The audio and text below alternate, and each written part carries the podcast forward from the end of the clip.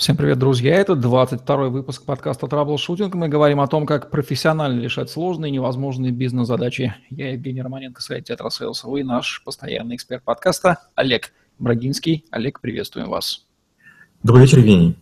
Олег Брагинский, специалист номер один по траблшутингу в России СНГ, гений эффективности по версии СМИ, основатель школы траблшутеров и директор бюро Брагинского, кандидат наук, доцент, автор двух учебников, восьми видеокурсов и более 600 статей. Работал в пяти государствах, руководил 190 проектами в 23 индустриях 46 стран, 20 лет проработал в компаниях Альфа Групп. Один из наиболее просматриваемых людей планеты – сети деловых контактов LinkedIn. Эффективные переговоры – важная и нужная тема сегодня у нашем выпуске. Как всегда, здесь не обошлось без вмешательства художественных образов, навеянных нам фильмами и книгами. Эдакие темные комнаты, утыканные э, то ли жучками, то ли крепкими парнями с сигарами на фоне лимузинов э, или корпоративных пейзажей. В общем, всяких разных образов нарисовали, и всегда это такая вот борьба напряжений умов хорошо поработали режиссеры. Все-таки переговоры эффективны. Это состязание, борьба, война, торг или приятное времяпрепровождение. Я бы сказал в первую очередь, что переговоры – это работа. Да, многие считают, что это битва, война, это угрозы, все что угодно. Но как раз опытные переговорщики так не воспринимают. Ну вот представляете, вам предстоит например, а, пробежать 100-метровку или марафон. Ну какая разница, как вы это будете делать? Ваша задача – сохранить силы от начала до конца и как минимум дистанцию преодолеть. То есть неважно, вы собираетесь проигрывать или выигрывать переговоры, сильный у вас аргумент или не сильный, как минимум вам это нужно выдержать. Поэтому это обычная работа, причем работа тяжелая. Что обычно ускользает от обывательского взгляда на переговоры, а, очарованного такой романтикой бизнес-этики э, вот и всех этих художественных образов о переговорах, навеянных нам? Ну, во-первых, э, многие считают, что э, это какая-то такая невероятно ответственная работа, и задача переговорщика неизменно сломить моральный дух другой стороны. В фильмах часто показывают такие ситуации, где с помощью словесных уверток, каких-то невероятных аргументов, вынимаемых чуть ли не из воздуха, а, одна сторона загоняет другую в некоторую сложную ситуацию. Есть же анекдот про челночные переговоры, помните? Не совсем. Хорошо, помню. Спрашивают... Э... А, вспомнил, да. Кессинджера, ну, наши слушатели да, да, да. послушать или в нашем исполнении, или погуглить. Нет, да? давайте, давайте лучше вы, потому что я плохой рассказ анекдотов предпочитаю слушать. Хорошо, ну, если коротко, спрашивают Кессинджера, это такой один из сильнейших переговорщиков, скажите, пожалуйста, что такое дипломатия? Он говорит, ну, обычно используется челночная дипломатия. Это искусство переговоров на несколько сторон. Подходят, допустим, к сибирскому мужику кровь с молоком и говорят, ты хочешь жениться на принцессе? Он говорит, да, в общем-то, нет. А быть владельцем швейцарского банка? О, здорово. Подходят к принцессе и говорят, слушай, ты хочешь в мужья себе директора банка швейцарского? Да, вроде как нет. А сибирского мужика кровь с молоком? О, ну, конечно, это интересно. Там, конечно, было сложнее, на, на, на три участника. Там еще был директор банка. Скажите, пожалуйста, вы хотите, чтобы у вас там э, в банке был главным человеком а, сибирский мужик, кровь с молоком? Тот говорит нет. А принц? О, конечно, да. И таким образом из ничего создается нечто. То есть три человека, не имея ничего, вдруг получили каждый то, что хотел. Это и есть челночная дипломатия. Как видите, здесь не было никаких угроз, а здесь был как раз поиск того, что кому интересно.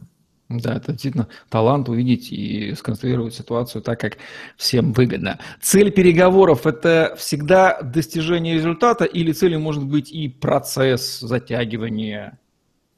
А, вы сказали абсолютно верно. Часто целью переговоров является выяснение позиций, а, снижение агрессии или оттяжка во времени. Переговоры – это вообще альтернатива чему? Прямому лобовому столкновению – таком. Ну, да, да. Дипломатия используется в тот момент, когда пушки молчат.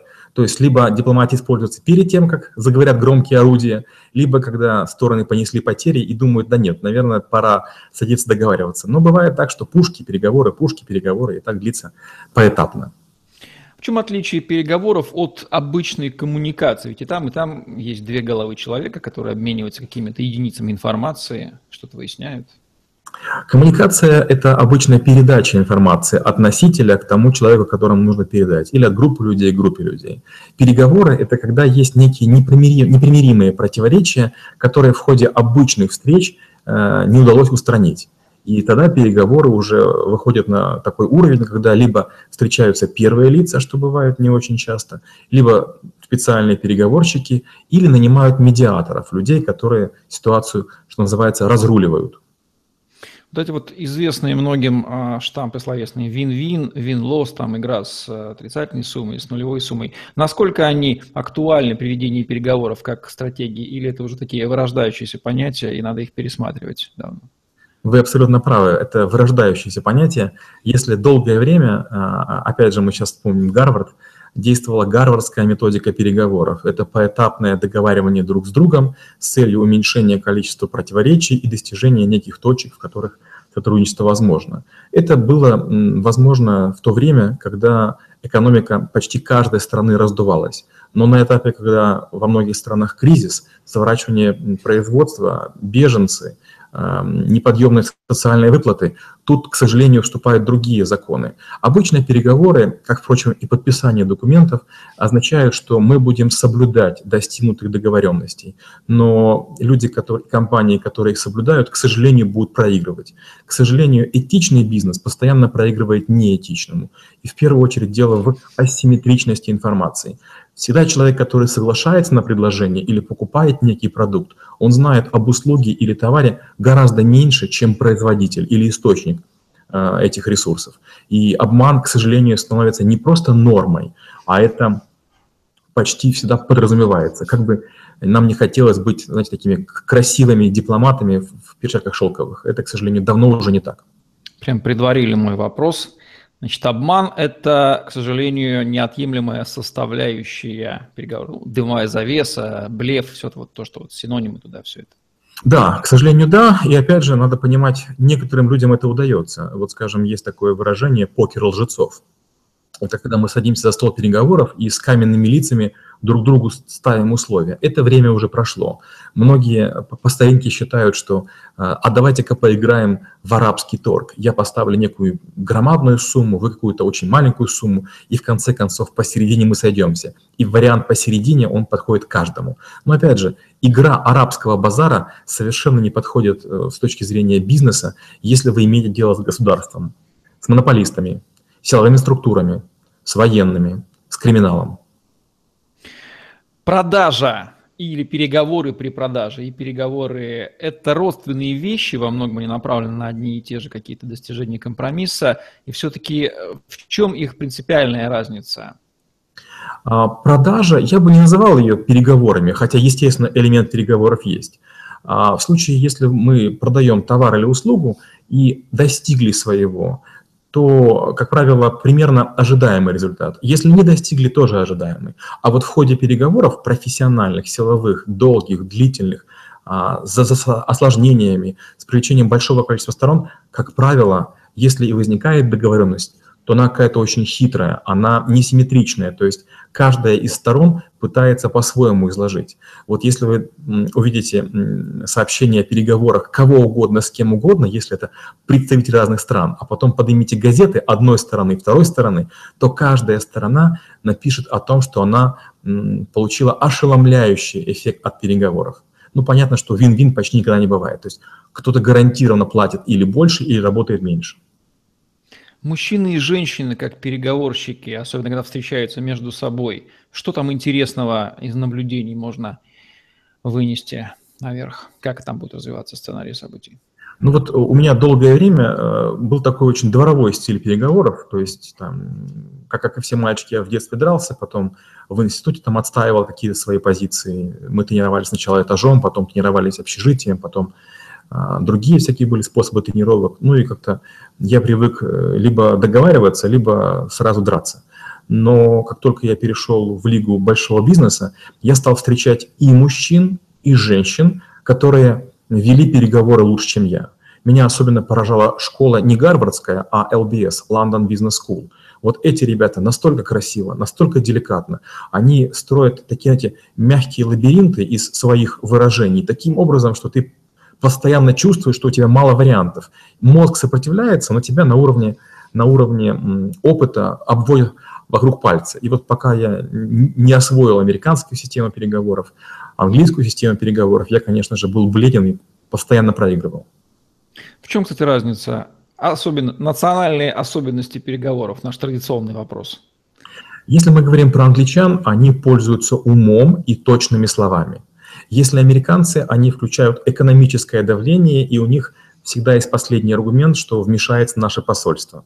Если мы, допустим, говорим про тех же немцев, которых мы недавно хвалили в подкасте о проектах, немцы никогда не, не прибегают к дипломатии на уровне государства. Они э, считают, что бизнес может договориться. И они, кстати, достаточно спокойно воспринимают э, попытки наших чиновников потребовать взятку и там в бюджет отдельной строкой это дело вносят и они готовы мириться с потерями. Они считают, да, что потери – это часть бизнеса, в этом страшного ничего нет. Когда, допустим, мы говорим с азиатами, ну, вот очень сложные у нас переговоры всегда с японцами, японцы, они разыгрывают целые спектакли, а, и очень тяжело в них участвовать. То есть, получается, часто договариваются при тебе, но без тебя. Хотя учетом твоих интересов, что очень странно. Что в переговорах стратегического, а что тактического? Возвращаемся к Сунь и к военным стратегиям. Стратегическая – это, конечно же, подготовка. Нужно как можно больше знать о компании, о ее текущем положении, о людях, с которыми будешь договариваться. Но вот любые эти бульварные книжки, в которых рекомендуется там, говорить о хобби или там еще о чем-то, не работают. Тем более ни в коем случае нельзя угрожать на чужой территории и вовсе чужой компании. Надо быть готовым к тому, что вас записывают, что вас фиксируют на аудио, что будет стенографист в соседней комнате и, и всякие такие друг, другие вещи. Поэтому переговоры в каждой стране имеют свои особенности, но самое неприятное почти везде. Надо быть готовым к тому, что вас пишут. Что сделают? А, пишут. Запишут. Вытащить дубины и ударить противника по голове в ходе переговоров, когда он это не ожидает, это часть э, современной э, тактики переговоров или это моветон, который нигде не будет понят? Ну, во-первых, это моветон, а во-вторых, мы также считаемся очень достаточно агрессивными. Мы, конечно, не самые агрессивные переговорщики, но мы считаемся такими жесткими ребятами, славяне. Славяне, да? Славяне, да. Поэтому от нас ждут некой такой с одной стороны, дикости, а с другой стороны, демонстрации силы. Поэтому, если вы два-три раза вытащили дубинки, ну, скорее всего, от вашей компании будут открещиваться, потому что вы делаете оценку того, какая у вас позиция переговоров, часто другая компания делает – и они прозвонят в 2-3 компании, в свою торгово-промышленную палату, а, в свое посольство в вашей стране, проверят, кто вы, что вы. Опять же, они на полном серьезе могут запросить справку из полиции, а если у вас какие-то штрафы. То есть для переговорщика наличие чистой биографии – это необычайно важно. В успехе переговоров какую долю играет подготовка к ним, домашняя работа, какую долю сами тактические действия на поле боя, вот за столом, вот то, что говорится, как вот эти вот часы самого напряженного момента?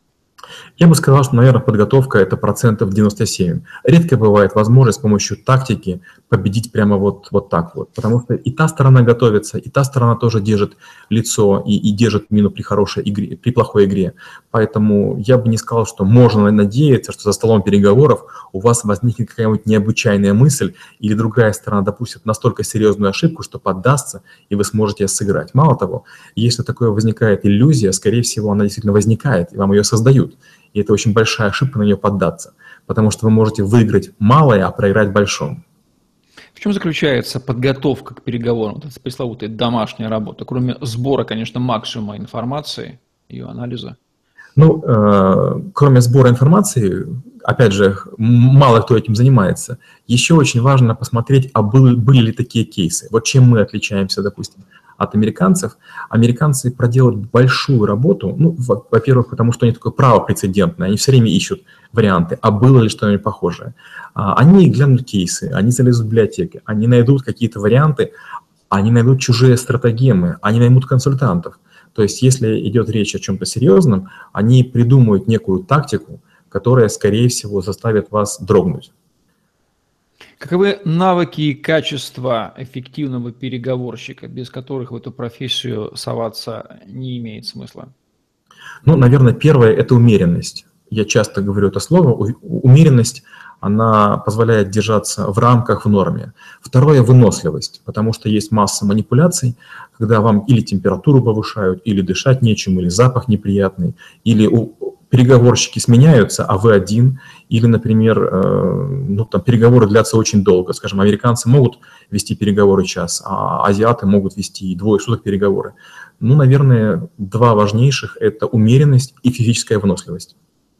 Соотношение логики и эмоций, а также волевых качеств в переговорах. Обычно переговорщиков рисуют либо такими хитрыми лисами, либо такими силовыми ребятами, или это все, опять же, навеянные образы, и человек вполне невзрачный может оказаться таким, что и не поймешь, как он тебя переговорил.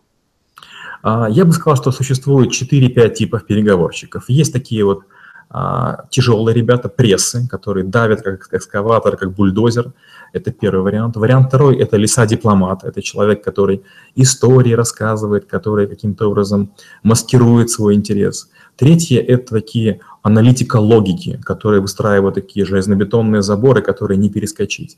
Четвертое – это заботливые мамочки, такие, знаете, обаятельные, такие внимательные, которые а, создадут вам такую обстановку, что вам будет отказывать не очень удобно. И еще бывают невидимые переговорщики, когда вам говорят, вы знаете, я же представляю интересы мистера Н.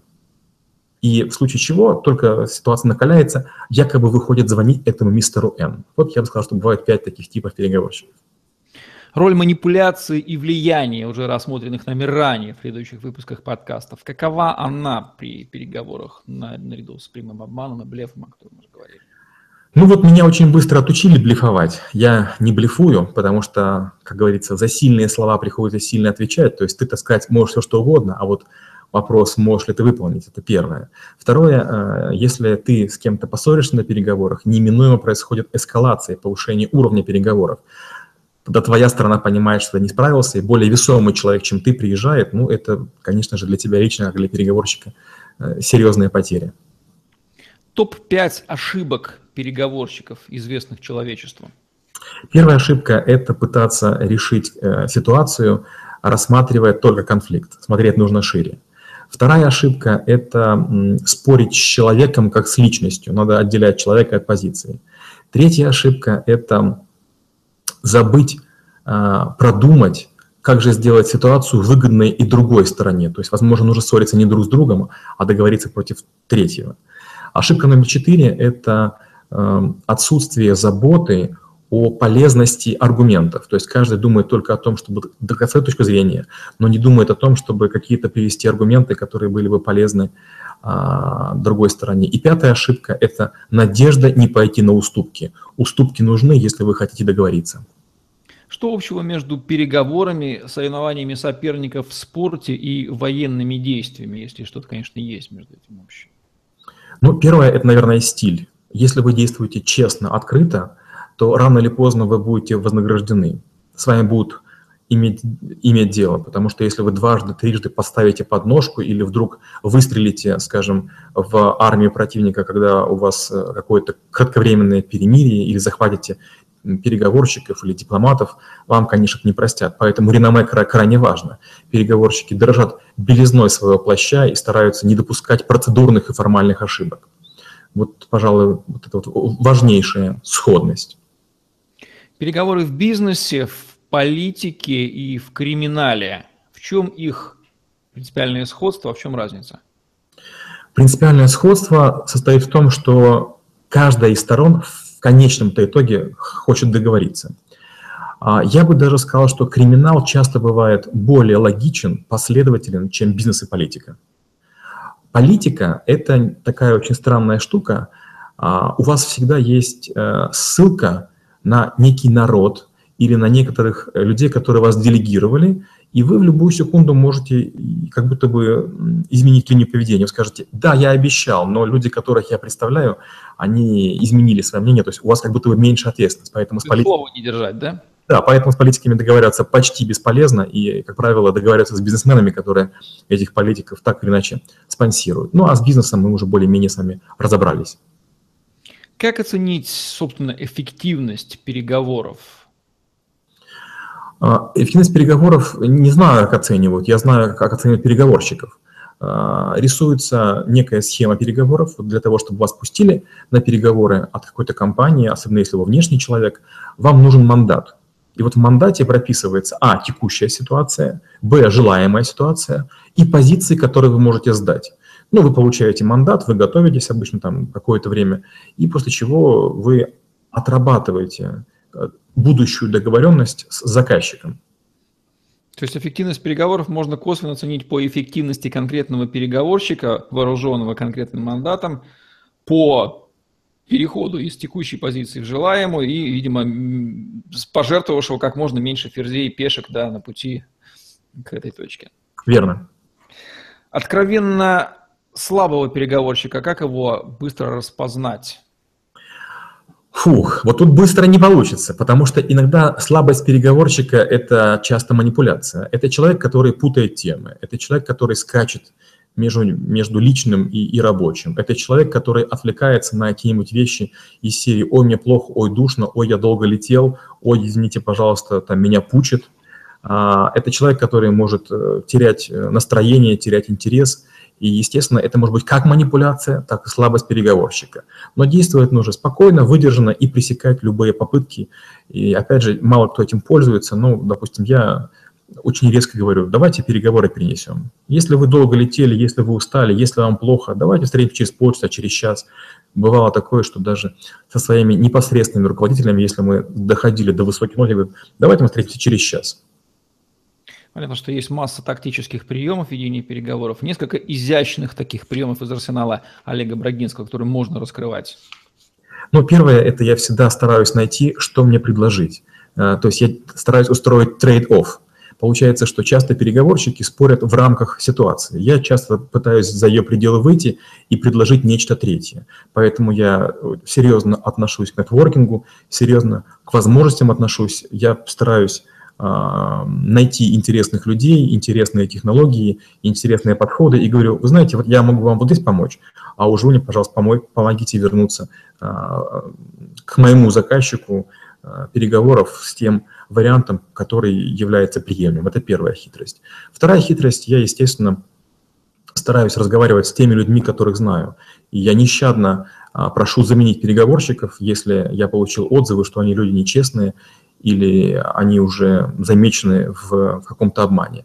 Третья хитрость, я стараюсь договариваться на, как можно на, на более высоком уровне, если это возможно, потому что человек, который бизнесом владеет, он может во мне увидеть пользу, и он, может быть, даже согласиться проиграть для того, чтобы я ему где-то в другом месте был полезен. Э, хитрость номер четыре – это когда можно в маленьких переговорах, я стараюсь их не эскалировать. Скажем, если вас гаишник остановил, или там какой-то человек э, на входе, вам проще с ним все порешать тактично, деликатно, ни в коем случае не показывать, что вы важнее, что вы серьезнее, что вы весомее, потому что эскалация всегда стоит дороже. Ну и хитрость пятая, я не пытаюсь до последнего угрожать, потому что, как я уже говорил, за угрозы приходится отвечать. Самые остросюжетные переговоры в практике Олега, Олега Брагенского, как они выглядели и с кем они были? А, ну, может быть, они были не самые, не самые а, а, такие остросюжетные, но у них был наиболее печальный финал. У меня с партнером был бизнес, это был украинский национальный антивирус. На компании зависло большое количество денег, ну и ожидался приход денег. И вот одновременно на нас наехали и бандиты, и, и депутаты, и нас угрожали убить.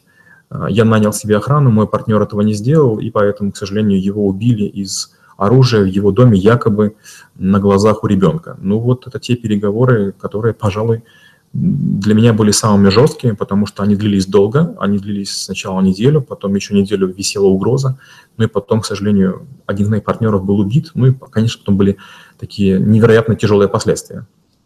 Самый высокий уровень переговорщика, с которым вы имели дело? Президент страны, главный криминальный... Президент страны. У меня закончились вопросы. Тема, понятно, что глубокая. Что хочется добавить под финал? Я бы хотел э, тех людей, которые собираются стать переговорщиками, предостеречь от шаблонности. Часто бывает так, я вижу э, людей на переговорах, и я прям вижу, что они играют некую роль. Они играют роль или из какого-то сериала, или из какого-то фильма, или из какой-то книги. Это не имеет смысла. Шелуха все равно слетает через минут 40, через час, и вы станете самим собой. Поэтому лучше не пыжиться, лучше с самого начала быть все-таки человеком в первую очередь, а, действовать логично, последовательно и не пытаться торговаться, как на арабском базаре. Логика есть логика, переговоры есть переговоры. Каждая сторона надеется выиграть, но все равно часто бывает возможность разумного, здравого компромисса или в рамках ситуации, или в рамках чуть более расширенной ситуации. Навык переговоров – это тот навык, который можно тренировать всю жизнь, правильно я понимаю? Да, и причем часто бывает, что вы получаете уроки от э, совсем простых людей, от вахтера в общежитии, от человека, который вас может не пустить, не знаю, на какую-нибудь там горку или тарзанку или какую-то там горную тропу, да, да, да. Если переговорщик ошибается, такое же бывает? К сожалению, такое бывает, и опять же, тут надо признаться, что примерно Двое переговоров из трех лично я проваливаю. Интересная статистика. Вот как оно бывает на самом деле. Ну что, Олег, спасибо. Завершаем наш сегодняшний выпуск подкаста «Траблшутинг. Про эффективные переговоры», где мы говорим о том, как профессионально решать сложные и невозможные бизнес-задачи. Олег Брагинский, Евгений Романенко были с вами. Лайк, комментарий, смотрите нас на TetraSales.ru в YouTube и в Podster е, хэштеги Олег Брагинский и TetraSales в помощь вам в поиске контента в интернете. На сегодня все. Всем отличного дня. Оставайтесь с нами. Всем пока. Спасибо и до встречи через неделю.